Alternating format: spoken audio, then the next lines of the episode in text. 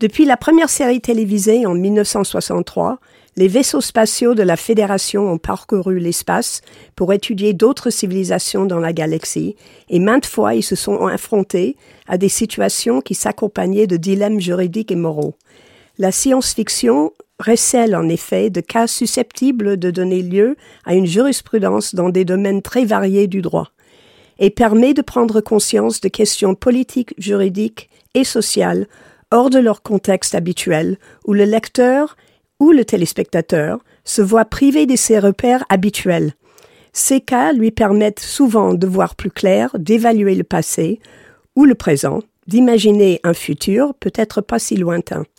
Et pour en parler avec nous aujourd'hui, Fabrice Desferrard, juriste, maître de conférence à la faculté de droit de sciences politiques de Reims, membre de la Société des gens de lettres et surtout l'auteur de l'ouvrage Le droit selon Star Trek. Bonjour Fabrice Ferrard. Bonjour Barbara. Alors ma question évidente, c'est est-ce que vous utilisez ces exemples dans vos cours de droit? Est-ce que vous considérez une bonne idée d'utiliser Star Trek comme une formation aux, juristes ou aux non-juristes parce qu'il serait temps? Bien, j'aimerais bien avoir mon master 2 euh, droit et Star Trek parce que c'est une clé d'entrée euh, euh, euh, comment euh, tout à fait original et, qui permet de faire très sérieusement du droit. Hein. C'est ce que je dis dans, mon livre, c'est que pour paraphraser le, livre du célèbre, le célèbre livre de Ronald Dworkin, le, comment Star Trek prend le droit au sérieux. C'est sérieux. On n'est pas, bien sûr, c'est un divertissement. Il y a des batailles spatiales et, d'étranges créatures, mais le droit qu'on y fait, c'est un droit qui est tout à fait opérant, tout à fait et par conséquent, je suis absolument convaincu que l'on pourrait utiliser la richesse de cette fiction pour enseigner des grands principes du droit, qui, seront, qui seraient pour le coup euh, plus attractifs pour les étudiants, mais surtout plus faciles à se représenter. Et dans certains pays, notamment l'Italie, il y a des cours de droit dans les premières années, même des gens pour les étudiants en lettres ou des étudiants en histoire. Et ça serait une très très bonne introduction à, au droit si on utilisait ça. et puis je crois que ça se fait dans, dans, les, les dans les pays euh, anglo-saxons de manière beaucoup moins timorée euh, qu'en Europe. Quand j'ai écrit mon, mon livre, je m'étais renseigné un petit peu sur la façon dont Star Trek était appréhendé par les universitaires euh, américains. Et euh, j'ai découvert que d'abord la pop culture est un, est un sujet d'étude qui est tout à fait pris au sérieux. Euh, qu'on écrit des thèses de doctorat sur ces sur ces sujets. Donc je serais pas étonné qu'il y ait des thèses de doctorat sur Star Trek, c'est pas impossible. Mais j'ai découvert par avec mes recherches qu'une professeure de l'université de Georgetown, qui est une université tout à fait euh, honorable, euh, est une, une professeure de philosophie, utilisait Star Trek, mais en utilisant les clés philosophiques de Star Trek, et il y en a beaucoup, euh, pour, pour introduire un cours, pour, pour construire un cours. Et euh, voilà, c'est fait par des gens. C'est un point de départ pour une discussion sur le droit, sur la philo. Sur, sur n'importe quel sujet. Je, le, le, moi, j'ai pris le droit parce que il se trouve que c'est ce que je fais et que et que ça n'avait pas. J'ai découvert que ça n'avait pas été fait avant. Mais mais par exemple, le, il y a un nombre considérable de de questions d'éthique médicale dans Star Trek. Et donc on peut écrire un livre sur euh, l'éthique médicale selon Star Trek euh, qui entre en conflit avec la norme. Et, voilà, il y, a, un livre qui a été écrit sur la philosophie de Star Trek. L'année dernière, un, Français a publié aux États-Unis un livre qui s'appelle Trekonomics, l'économie selon Star Trek. Voilà, donc il y a Pourriez-vous commencer par nous donner quelques rappels sur l'univers Star Trek, les multiples séries, les reprises et les films aussi? Alors, Star Trek, c'est c'est en soi un cosmos, puisque euh, à l'origine, il est constitué d'une première série euh, qui est née dans les années 60, euh, qui a été créée par euh, Gene Roddenberry. Puis, euh, après un certain temps où, où rien n'a été produit, eh bien Euh, il y a eu un film en 1979, puis un second, puis un troisième, puis un quatrième, etc. Et qui a relancé un petit peu la franchise, qui était en perte de vitesse. Et euh, depuis lors, eh bien, euh, c'est pas moins de euh, quatre séries qui se sont succédées et au total une douzaine de films avec même 13 films avec un prochain qui est euh, actuellement en préparation, et puis une nouvelle série télévisée euh, qui est prévue euh, aux États-Unis pour le milieu de 2017. Donc une activité de production cinématographique extrêmement importante. Et comme vous avez tout regardé, je ne sais pas combien d'épisodes ça, ça, fait, mais vous avez vu tous les... Fait tous à les... peu près 750 épisodes. Alors 750 épisodes. À peu près et, euh, et, donc quatre films. Euh, 13 films, 13 oui. films à, à, votre avis, est-ce qu'il y a une différence dans la représentation du droit et de la justice entre ces deux genres? C'est-à-dire le droit est-il moins élaboré, moins mis en question dans les films qui privilégient l'action, euh, sachant que les séries feuilletonnantes peuvent euh, étudier un problème sur le long terme et les séries à récit fermé où, où chaque épisode a une histoire complète peuvent se dédier à une... Ils ont plus de temps pour se dédier à un thème particulier. Alors, indiscutablement, moi je pense que Star Trek est fait pour for le format de la série télévisée. Euh, les, les, films qui ont été euh, produits incontestablement euh, euh évoquent des, des, questions juridiques, mais c'est en arrière-fond. Et c'est l'action qui est privilégiée, le spectaculaire, un petit peu comme d'autres films de science-fiction qui appartiennent au genre du, du space opéra auquel appartient Star Trek. En revanche, dans les séries télévisées, que ce soit des épisodes fermés ou de véritables arcs narratifs, comme ça, cela arrive parfois dans Star Trek, eh bien, on peut poser une histoire euh, dans sa complexité, et parmi les éléments de sa complexité, il y a un ou plusieurs questionnements juridiques qui peuvent être exposés et souvent résolus. Et euh, à la base de, de, beaucoup de ces solutions, euh, il y a la directive première dont vous parlez dans votre livre, euh, qui est à la base des, des, de la gestion des rapports inter, intragalaxiques. Mmh. Et euh, à un moment, vous faites un, un, parallèle dans votre livre à la charte de l'ONU, mais il y a d'autres parallèles possibles, non? Alors, le, le, le, Star Trek repose, ça fait partie de sa force et de sa, de sa, puissance narrative, c'est qu'elle repose d'abord sur un texte fondateur, la charte de la Fédération des planètes unies, qui est euh, ni plus ni moins un copier-coller galactique de la charte de l'ONU qui a été signée à San Francisco en 1945. On y retrouve beaucoup de, des, des, des, éléments euh, dans la charte de la Fédération des planètes unies. Et puis s'agissant de l'exploration de l'espace, il y a cette règle euh, dont, dont, il est très souvent question dans Star Trek, et sans qui d'ailleurs, je pense, Star Trek n'aurait pas cette, cette spécificité qu'on ne retrouve nulle part ailleurs, c'est la directive première, c'est-à-dire le principe quasiment indérogeable, selon lequel, euh, dans, à l'occasion des contacts qui sont noués avec des civilisations ou des peuples extraterrestres, eh bien, on ne s'ingère pas dans les mœurs, dans les coutumes, et par conséquent dans les lois et le système judiciaire de ces peuples qui sont rencontrés. Voilà, c'est, quand on comprend cette, cette norme, et le capitaine a pour fonction à la fois de, de veiller au respect de cette règle et de l'interpréter si nécessaire, eh bien on comprend quasiment toute la logique Star Trekienne, j'ai envie de dire. Et, et à, à, votre avis, l'inspiration de ça venait du fait que dans les années 60, il y avait tout le débat sur l'ingérence dans les affaires des pays étrangers, dont le, la guerre au Vietnam, ou alors c'est vraiment l'ONU euh, qui, qui, a inspiré ça? Ah Oui, dans la charte de l'ONU, euh, vous avez un, une, une stipulation qui euh, prévoit que l'on ne s'ingère pas dans les affaires des autres pays. Et, évidemment, euh, cela a donné lieu avec les années euh, au développement d'un droit contraire qu'on a appelé le droit d'ingérence, qui s'est développé sous l'influence des, des guerres d'agression qui ont pu être menées, des, des dévastations dans les populations, et qui amène aujourd'hui à tenter de faire coexister, comme ça se fait d'ailleurs dans Star Trek, qui était de ce point de vue-là assez prophétique, euh, de, faire coexister le fait qu'on ne se mêle pas des affaires de ses voisins, tout en se réservant la possibilité de s'ingérer si euh, dans la maison du voisin, il se passe des euh, choses qui sont contraires à tous les principes les plus fondamentaux de la communauté internationale, ou pour Star Trek, de la communauté intergalactique. Et, est-ce qu'il y a d'autres points sur le droit international? Parce qu'en fait, Star Trek est, presque un, cours de droit sur le droit inter international.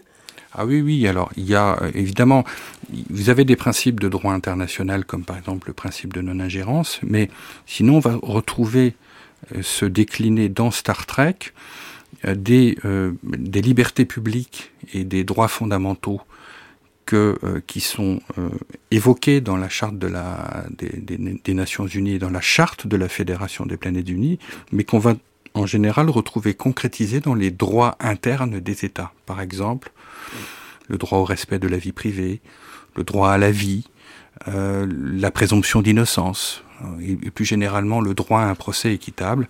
Ce sont des, des, comment, des, des principes qui sont consacrés par des conventions internationales, mais également par euh, la plupart des droits euh, des pays civilisés.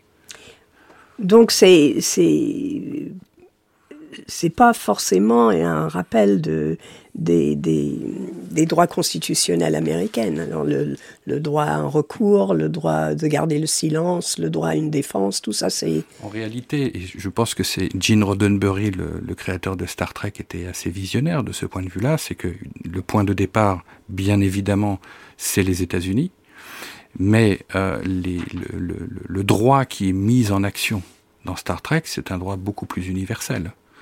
Et c'est une des clés de la réussite de, de, Star Trek qui a dépassé très très vite le, les, les, frontières euh, américaines, c'est que tout le monde se retrouve dans ce droit. Euh, et c'est un droit qui parle à tout le monde.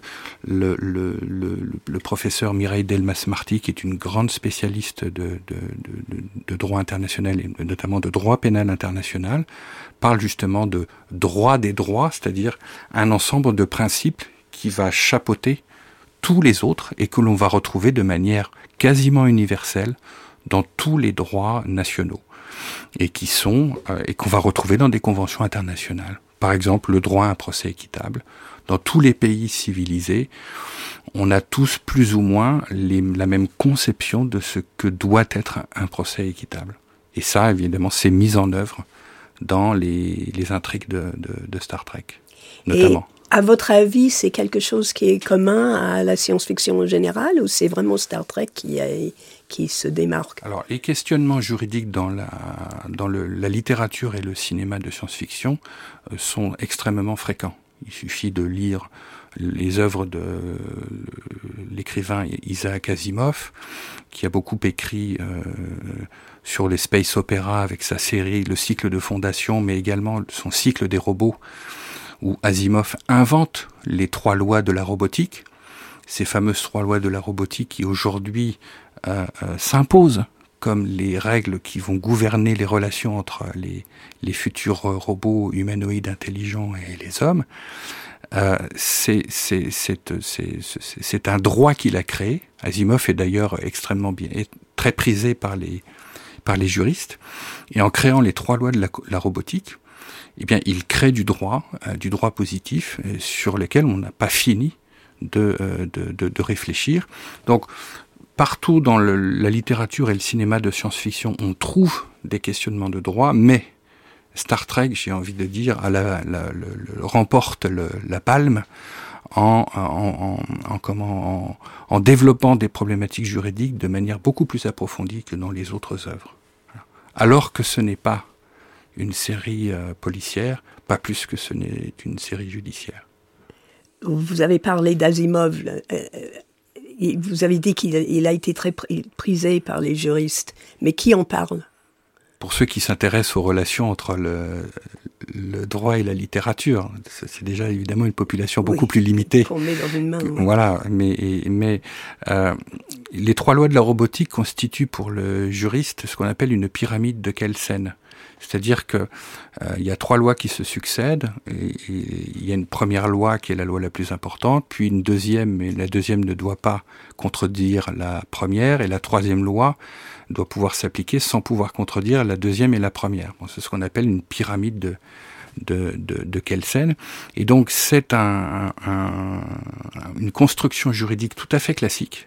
C'est, elle est née au 19e siècle, euh, dont on peut se servir, pour peu qu'on s'intéresse à ce genre littéraire, dont on peut se servir pour expliquer ce que c'est qu'une que la hiérarchie des normes dans, dans le droit, euh, qui, qui, qui, le, qui, est à la base de la construction de pratiquement tous les systèmes juridiques. Et, euh, et, et ce qui est bien chez Asimov, c'est que il, dans son cycle des robots, euh, ce sont des nouvelles dans lesquelles euh, les trois lois de la robotique sont mises à l'épreuve, un petit peu comme des cas jurisprudentiels, des cases. Et, et, euh, et en, en, imaginant une intrigue où les lois de la robotique vont entrer en conflit et voir comment, ben, dans l'intrigue, ça va se résoudre, ou comment le, le, robot va résoudre un conflit entre la première et la troisième loi, par exemple, eh bien, qu'est-ce qu'on fait? On fait du travail juridique. C'est un travail de juriste qui, devant un conflit de prétention, va tenter de le trancher en application d'une norme. Mais on sait pas, enfin, le public ne sait pas que c'est un travail juridique, le modèle est juridique. Ah, c'est le génie d'Asimov. C'est fait, il, il, il, a créé du droit, mais je ne, je, je, il aurait fallu pouvoir lui poser la question. Est-ce qu'il était conscient de la portée juridique des, des, des normes qu'il crée? Ça, c'est, vous n'avez pas aujourd'hui, je ne pense pas que vous n'ayez un seul chercheur en intelligence robotique qui ignore euh, les trois lois d'Asimov. Et ce qui est euh, troublant, c'est que ces règles, qui sont des règles de droit, ont été inventées par un écrivain. J'aime beaucoup cette idée. Et euh, elle a des implications juridiques considérables. Et évidemment, elle va modeler notre relation avec euh, les, les, les androïdes qui, dans les prochaines années, peupleront euh, et feront partie de notre quotidien. Alors justement, en parlant des androïdes, on va peut-être écouter maintenant la première le premier extrait et on en parlera après. Avec plaisir. Il est assis en face de moi et je ne sais pas ce que c'est. Cette affaire a traité de métaphysique, de questions qu'il vaudrait mieux laisser aux saints et aux philosophes.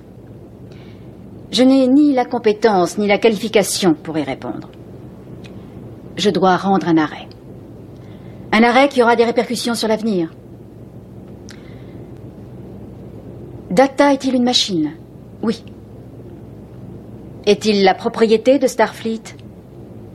Non. Nous avons tous pris soin d'éviter la question fondamentale. Data a-t-il une âme? Je l'ignore. J'ignore si j'en ai une. Mais je dois lui laisser la liberté d'étudier et d'approfondir cette question lui-même. Cette cour déclare que le lieutenant commandeur Data a la liberté de choisir.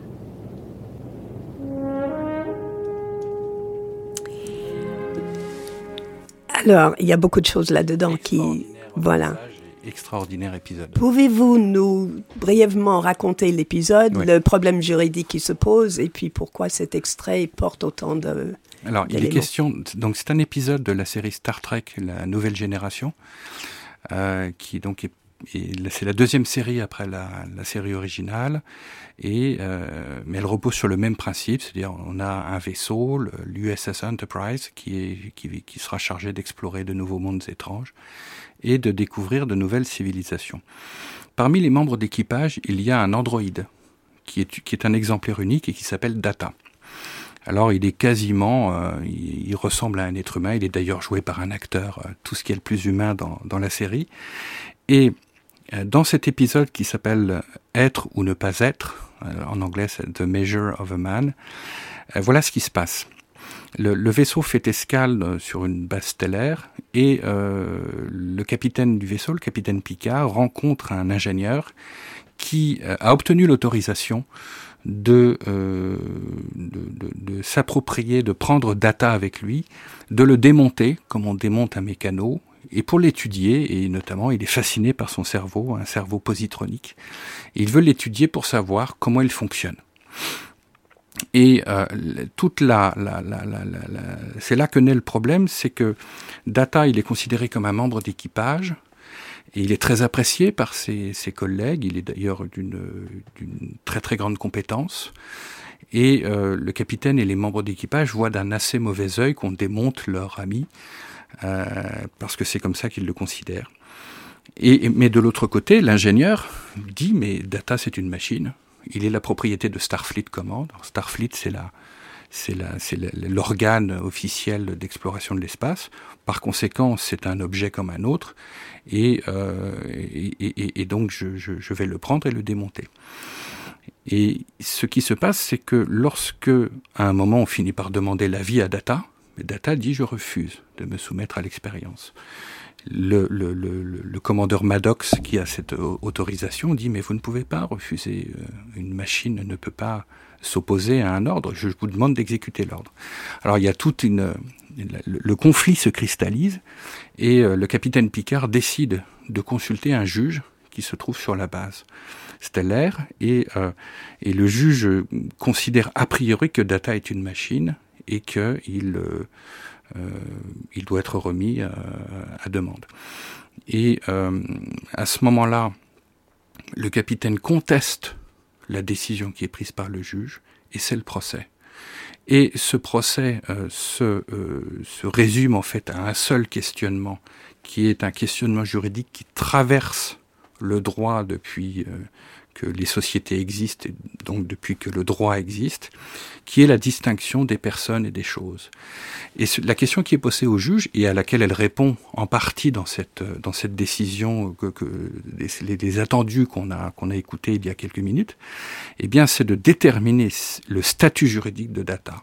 Est-ce que data est une chose, c'est-à-dire un objet de droit que l'on peut s'approprier, dont on peut se servir, que l'on peut prêter, que l'on peut vendre, que l'on peut détruire? Ou est-ce que data est un sujet de droit, c'est-à-dire une personne, et parmi les, garanties minimales accordées à toute personne comme à un être humain, eh bien c'est le droit à la vie, c'est le droit au respect de la vie privée, et c'est euh, c'est le droit de euh, au libre arbitre et de déterminer son propre destin? Voilà la question qui est posée euh, au juge. Et, alors il y a la question de dans une scène juste avant, la question, on demande à Data s'il a conscience de la situation. Et pour le capitaine Picard, ça prouve qu'il a qu'il est plus qu'une chose. Elle, elle évoque la, la juge. La juge Philippe Allouvois dans cette, dans cette affaire, évidemment, va résumer la, la problématique à laquelle d'ailleurs on n'a pas de réponse, pour laquelle on n'a pas de réponse. Elle dit Data a-t-il une âme? Et, et, le capitaine Picard qui défend les intérêts de, de, de son officier euh, lors du procès, euh, évidemment, essaie de mettre en lumière la question de la conscience. Est-ce qu'on est une personne parce que l'on est conscient? Mais d'abord, qu'est-ce que la conscience? À ma connaissance, il n'y en a pas de définition juridique, en tous les cas bien arrêtée. Et surtout, et c'est là où le problème est, est à la fois un problème juridique, mais surtout un problème judiciaire, c'est que devant un juge, il ne s'agit pas de dire oui, je suis conscient, je ne suis pas conscient. Il faut en rapporter la preuve parce qu'il y a une règle très simple qui est que quand on a une prétention, quand on émet une prétention devant un juge, il faut le prouver.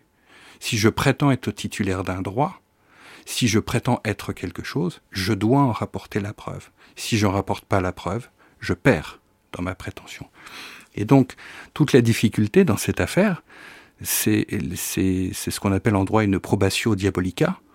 Comment prouver qu'on est conscient? Et c'est ce que d'ailleurs euh, le capitaine Picard il pose à un moment de l'épisode une, question à son contradicteur. Il dit Est-ce que vous pensez que je suis conscient? Alors son contradicteur lui dit Mais bien sûr, vous êtes conscient, c'est une évidence. Et il lui dit Prouvez-le. Et là, évidemment, c'est l'impasse, car c'est une preuve impossible à rapporter. Et, et c'est évidemment, on va retrouver, on va retrouver ce questionnement dans les attendus du juge.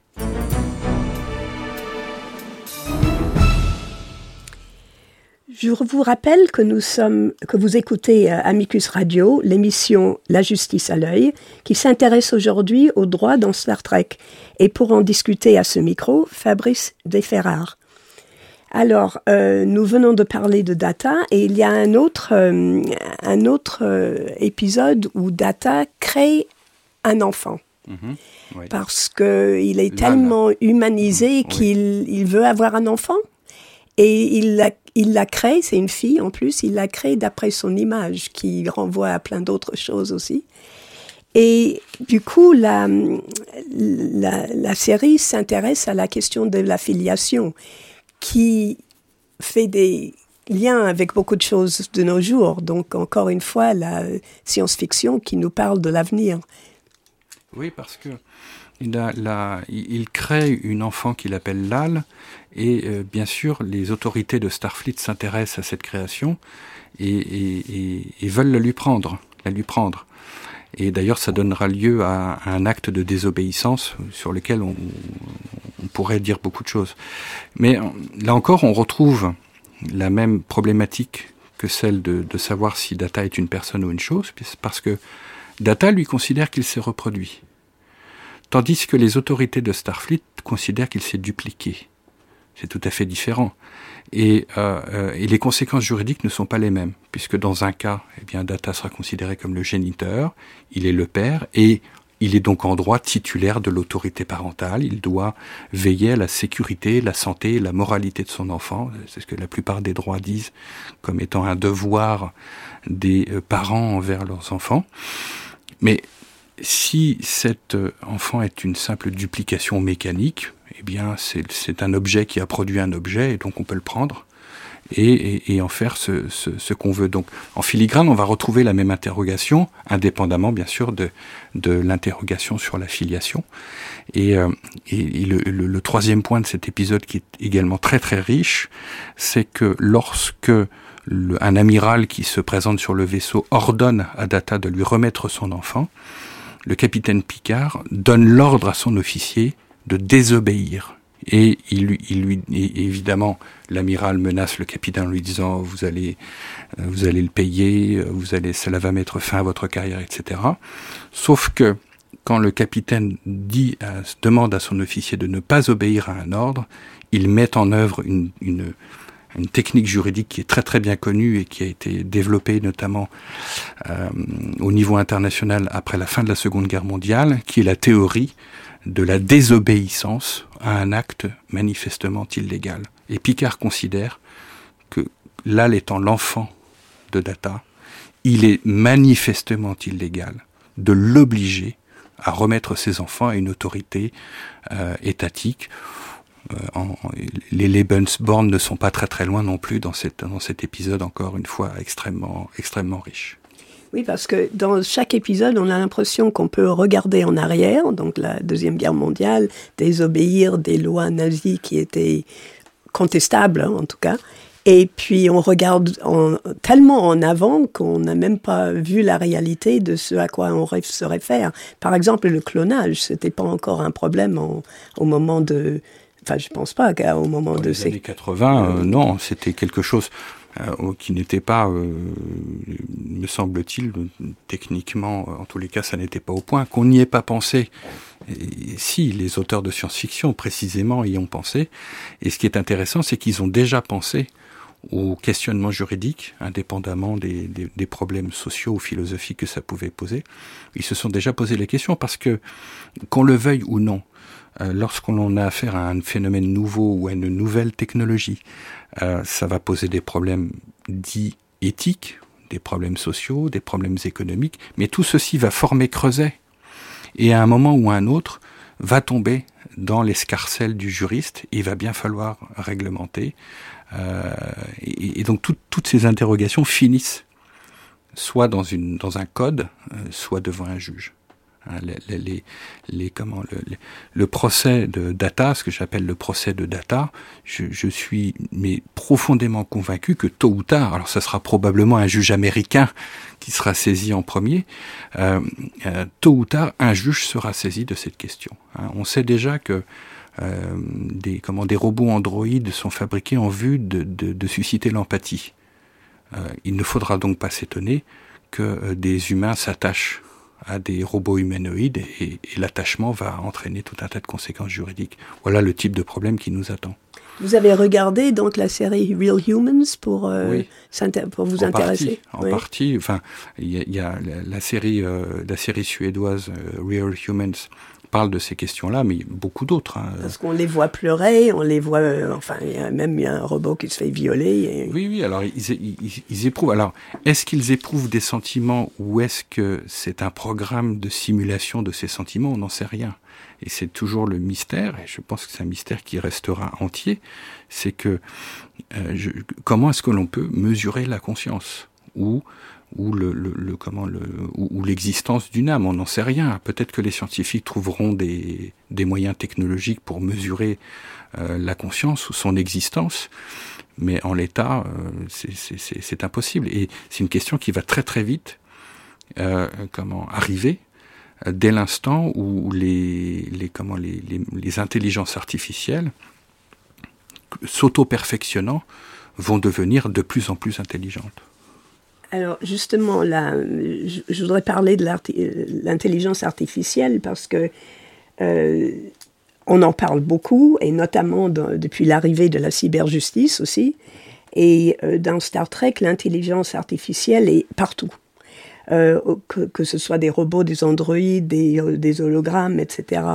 Et et donc on pose la question de l'autonomie des machines qui comprennent des choses parfois avant que les hommes arrivent à les comprendre et qui doivent prendre des décisions. Alors on, parle beaucoup de ça dans la cyberjustice aussi. Euh, la question du statut de la personne, ou plutôt de la façon dont on va juridiquement euh, euh, considérer des formes de vie intelligentes non humaines puisque dans Star Trek, bien sûr, comme vous l'avez dit, on va, on va rencontrer tout un tas de civilisations humanoïdes non humaines, les, les Klingons, les Dénobuliens, les Vulcains, etc., et sur lequel on, va, on peut éventuellement s'interroger sur le point de savoir si ce sont des, des personnes ou des choses. Euh, mais aussi dans Star Trek, on rencontre tout un tas de manifestations de vie non euh, humanoïdes. Ça va être plasmatique, euh, euh comment luminescente. Il y a un épisode de la première série où le capitaine Kirk et Spock tombent sur des roches qui circulent dans des souterrains et, et, et ils s'aperçoivent, Spock s'aperçoit à la suite d'une fusion mentale qu'en fait c'est une conscience. Et, et, et, elle est tout sauf humanoïde. Et pourtant, et pourtant, les lois de la fédération vont la considérer comme une personne et la traiter comme telle, d'un point de vue comportemental et bien sûr d'un point de vue juridique. Et puis bien sûr, il y a les créations. Donc les robots, les dans Star Trek Voyager, euh, c'est le, le, docteur qui est en fait un hologramme et qui et qui, euh, qui développe une intelligence et un libre arbitre. Voilà, c'est donc c'est l'idée aussi, c'est voilà, est-ce qu'on va partager notre statut juridique avec d'autres. Alors justement, on a un deuxième extrait qu'on va écouter et vous demander de, le commenter aussi par la suite.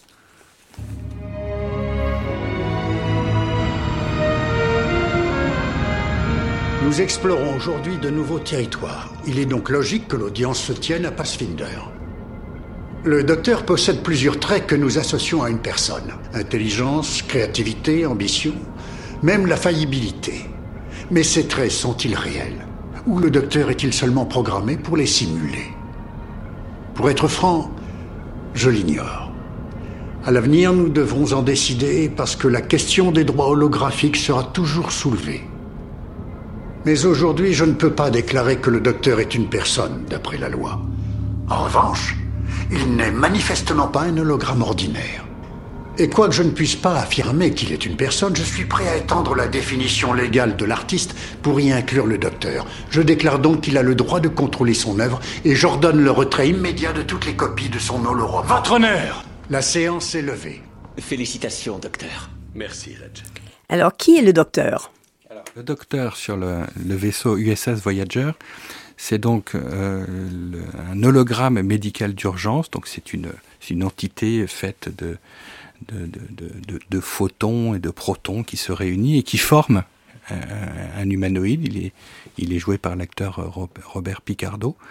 Et il apparaît et disparaît euh, de sa matrice holographique bah, selon, les besoins et les besoins médicaux de, l'équipage. Et donc au fur et à mesure de, la série, cette entité euh, non, enfin immatérielle, qui se matérialise de temps en temps, développe une intelligence autonome, à tel point qu'il devient un véritable membre d'équipage et qui noue des relations euh, avec les autres membres d'équipage, des relations amicales, même des relations sentimentales, et qu'il est considéré peu à peu comme une sans que ni une loi ni un juge le disent, mais il est de facto euh, considéré comme une personne, euh, avec tout le respect qui est dû à une personne.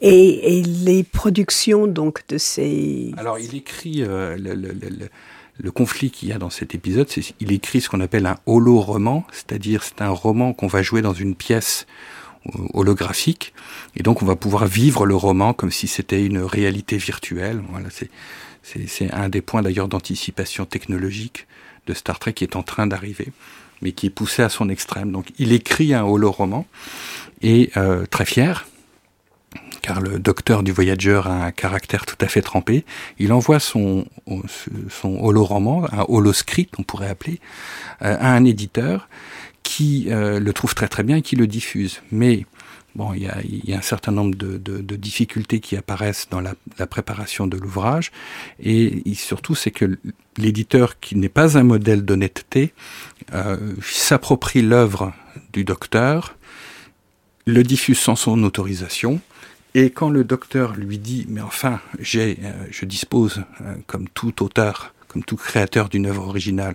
d'un droit, de plusieurs droits sur euh, sur mon sur mon œuvre qui sont les droits d'auteur, et là, l'éditeur lui répond, mais vous ne disposez d'aucun droit. Vous n'êtes pas une personne, vous êtes une machine.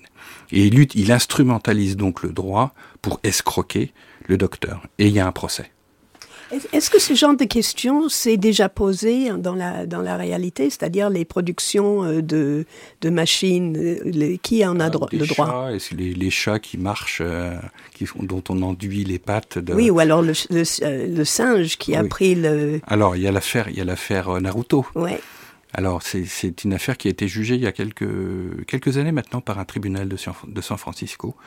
Et, très rapidement, hein, c'est un, c'est un photographe professionnel qui fait des photos en Malaisie de singes.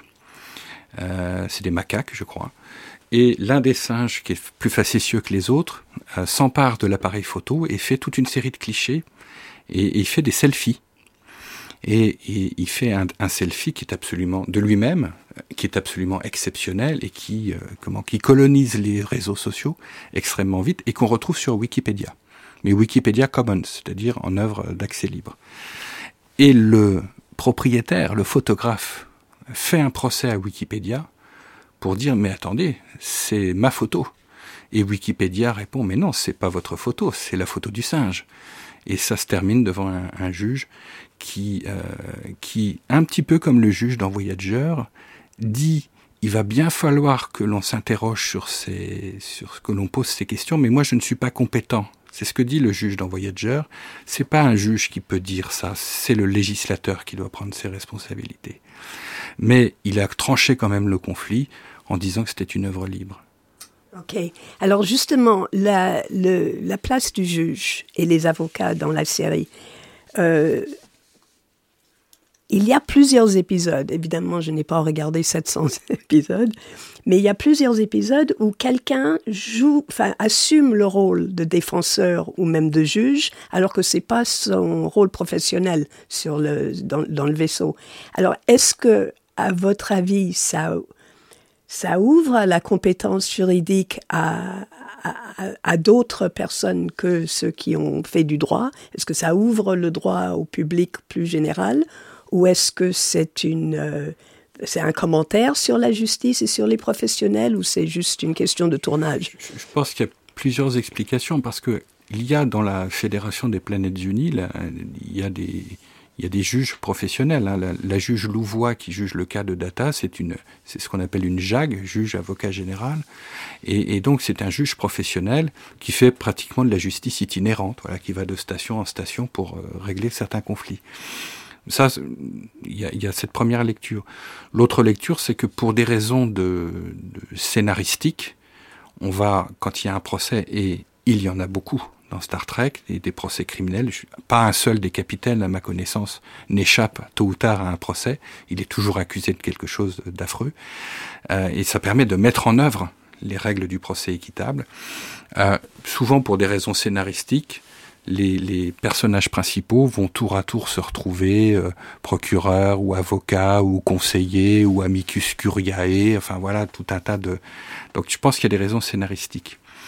Mais plus généralement, les, euh, les, les, le profil de l'officier de Starfleet qui va explorer l'espace, c'est aussi un profil juridique.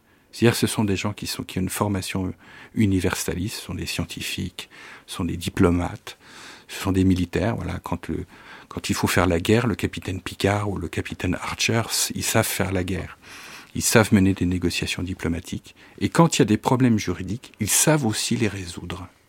Donc ça, démontre ou finalement peut-être, ça lance peut-être l'idée que peut-être que le droit, il faut que les citoyens s'emparent du droit et que ce n'est pas forcément une affaire qui doit demeurer entre, les, entre des mains de sachants et de spécialistes, que dans un cas, c'est un droit dont les citoyens vont s'emparer pour, bah, pour s'occuper, pour, euh, pour prendre en main leur destin, alors que si c'est affaire de spécialistes, cela peut rapidement devenir un instrument d'oppression. Le dilemme est constant dans le droit, de toute façon, et, traverse toutes les fictions de Star Trek, que ce soit les films ou les, toutes les séries. Et euh, je pense notamment à un exemple que vous citez dans le livre de la capitaine Janeway, qui vient en aide à un peuple, les Nigéens, -hmm. hein, euh, le temps du remplacement de leur vaisseau qui avait un problème, et elle découvre qu'il il y a à, à, bord de ce vaisseau, en attente chez elle, euh, des, des prisonniers qui doivent être exécutés. exécutés oui. oui. Vous voulez commenter oui, ça alors, ça crée un, il y a un double dilemme puisque d'un côté, et d'ailleurs c'est une discussion assez rude qu'elle a avec son numéro un, son premier officiel, le, euh, le commandeur Tchakotet, puisque dans l'espace de la fédération, la peine de mort est abolie. Alors, le, le comment c'est le génie de, Catherine Genoway, c'est que le vaisseau Voyager est perdu au-delà de l'espace de la Fédération, mais elle a décidé, par une fiction juridique, que sur son vaisseau, on appliquera encore les droits de la, le droit de la Fédération. Donc là, c'est un trait de génie de chez elle. Le dilemme ici, c'est que donc la peine de mort est abolie. En vertu des règles de la marine interstellaire, lorsqu'un vaisseau est en difficulté, on lui porte secours. Et en portant secours à ce vaisseau, ils vont permettre aux autorités judiciaires de ce peuple, les Nigéens, de conduire à la potence ou à je ne sais quelle autre forme d'exécution des condamnés à mort, en contradiction avec un, des principes fondamentaux de la, de la fédération, c'est l'abolition de la peine de mort. Mais voilà, il y a la directive première. Et la directive première, ce que le capitaine Genouet rappellera d'ailleurs assez sèchement à son numéro 1, en disant mais il y a la directive première, oui, euh, moralement je désapprouve ce qui a été décidé à l'encontre de ces hommes, indépendamment de ce qu'ils ont pu faire, mais juridiquement je suis tenu par la directive première, donc je ne m'ingérerai pas parce que si je m'ingère dans les affaires de ces personnes, euh, Dieu sait ce qui va se passer. Les conséquences, euh, et, et, notamment en termes de violence, on ne peut pas les mesurer. Alors justement, c'est un, une sorte de contradiction à l'exemple qu'on a vu précédemment où le capitaine Picard refuse de rendre l'enfant de Data. Donc il y a désobéissance d'une règle dans un sens et il y a respect d'une règle dans un autre qui est aussi abominable. Là, c'est différent parce que euh, dans, dans, le, premier cas, euh, ça c'est une règle d'organisation qui est à l'intérieur de la fédération, euh, une autorité. Euh, enfin, la règle, c'est que quand on est dans un système hiérarchisé comme Starfleet, qui est un, qui est un système mi-militaire, mi-civil, bah, le principe c'est l'obéissance. Je reçois un ordre, j'obéis. Mais je dois désobéir si cet ordre est manifestement illégal. Par exemple, si on m'ordonne de commettre un viol, euh, un crime contre l'humanité enfin, ou, ou, contre toute autre espèce, dire d'avoir un comportement qui heurte fondamentalement les valeurs de la fédération. Donc là, on est à l'intérieur, on est dans l'espace clos de la, de la fédération. Dans l'affaire des Nigéens, c'est un conflit de normes entre les lois de la fédération et les lois d'une entité qui n'est pas membre de la fédération. C'est un conflit de normes que seule la directive première permet de résoudre. Donc on arrive à un autre euh, domaine de droit qu'on étudie, qui est le conflit de loi. tout l'intérêt de la directive première, c'est pas c'est pas d'avoir posé le principe de non-ingérence. Une fois qu'on l'a posé et puis qu'on l'a un petit peu analysé dans sa structure, c'est assez simple. L'intérêt, et il y, a, de très nombreux épisodes dans toutes les séries, c'est lorsque cette règle entre en conflit avec une, un, ordre juridique étranger.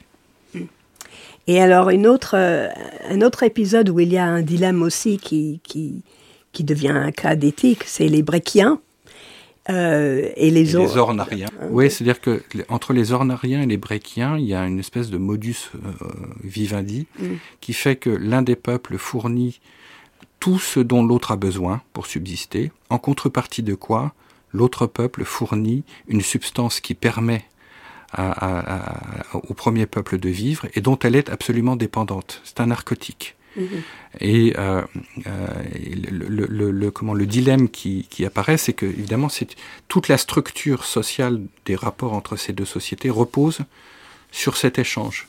Mais cet échange, euh, aux yeux du capitaine Picard, mais également de son médecin-chef, qui lui dit mais attendez, c'est du trafic de, stupéfiants, et je peux synthétiser une, un produit qui mettra fin à cette dépendance. Et Picard lui oppose la directive première parce qu'il dit mais c'est l'équilibre de cette société repose peut-être sur quelque chose que vous désapprouvez, mais pour lequel nous n'avons aucun droit et ni aucune légitimité à, interférer euh, et à rompre cet équilibre. Et si on rompt cet équilibre, là encore, qu'est-ce qui va se passer? Et au nom de quel principe supérieur? Donc il faut toujours qu'il y ait une, principe supérieur pour guider les hommes. Bah, ce que dit ce que dit Star Trek, c'est que les valeurs de la fédération, et c'est la directive première qui permet de le, de le mettre en œuvre de façon extrêmement pratique et pragmatique, c'est que nous, nous, nous portons des valeurs, mais c'est, ce sont des valeurs comme les autres, et ce ne sont pas des valeurs euh, euh, qui, qui, sont supérieures aux autres. Et d'ailleurs, les, les, les, explorateurs ne sont pas des impérialistes. Hein, ils sont, ce ne sont pas des Attila, ce sont des Magellans.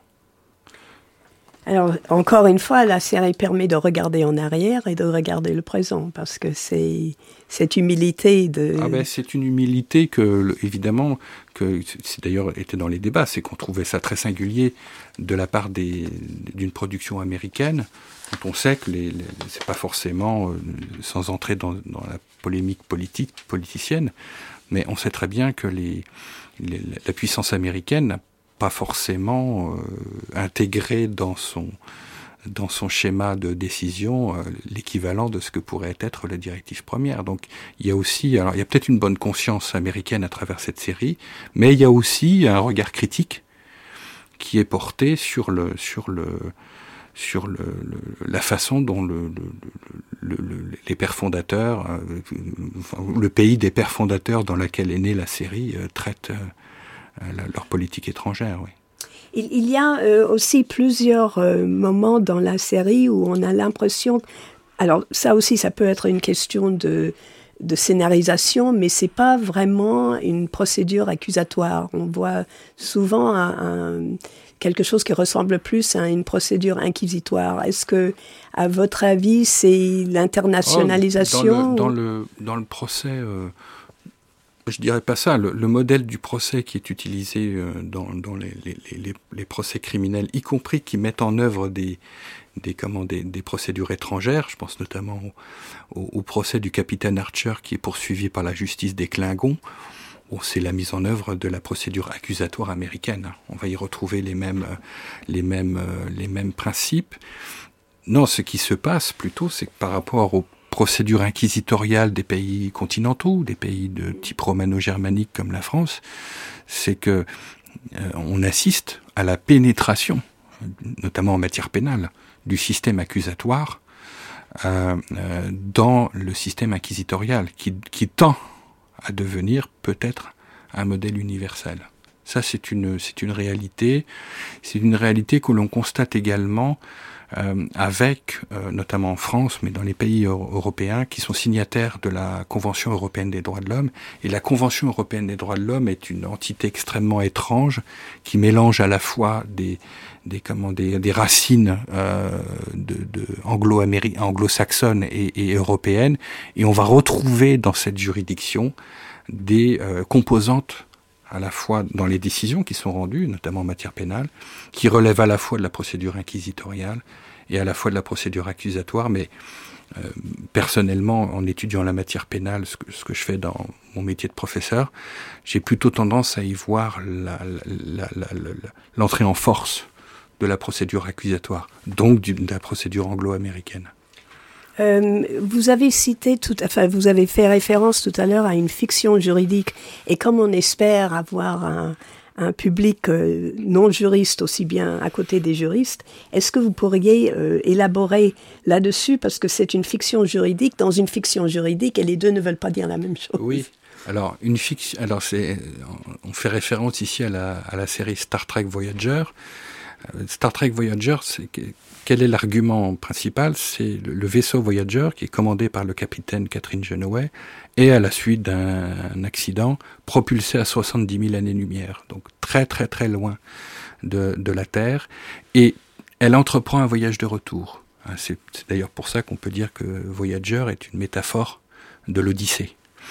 Euh, et la question, c'est que pour éviter que le, le, comment, que le chaos ne s'installe sur le vaisseau. Ils ont, ils ont perdu tout contact avec le commandement de Starfleet.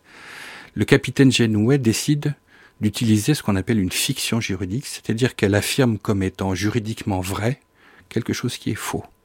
Elle dit on va considérer que nous sommes toujours en lien avec Starfleet et nous considérerons de, par une fiction euh, qui n'est qu'une affirmation que euh, les lois de la fédération vont continuer à s'appliquer. Et donc, on va retourner à la maison, ça va nous prendre 70 ans, mais on va continuer à explorer l'espace, on va continuer à appliquer la directive première, etc. Et donc, cette fiction juridique, ça lui, permet de conserver le commandement du vaisseau et d'éviter des mutineries, on peut imaginer tout ce qui peut se passer sur un navire perdu au milieu de, l'espace, euh, dans lequel il n'y a plus de contact avec l'autorité, où le droit se liquéfie littéralement. Et par cette fiction juridique, elle maintient l'ordre et la cohésion euh, de l'équipage, et surtout elle, elle, elle, empêche la violence, et elle permet d'entreprendre ce voyage de retour et euh, cette euh, extraordinaire saison de, de Star Trek Voyager. Bah, merci beaucoup, Fabrice Stéphane. Merci, Barbara. Je rappelle que l'étude à partir de laquelle nous avons échangé aujourd'hui est le droit selon Star Trek de Fabrice de Ferrard euh, chez Mar et Martin, sorti en 2015. Il y a de nombreuses références en lien avec ce sujet, mais vous pouvez trouver euh, un point de départ sur notre site internet Amicus Radio, à la page euh, de notre émission La justice à l'œil. La justice à l'œil est une émission préparée avec l'aide de Léa de Lyon, avec à la technique Arnaud Dumanois. N'oubliez pas de vous abonner à cette émission pour n'en manquer aucun épisode et à nous suivre sur les réseaux sociaux.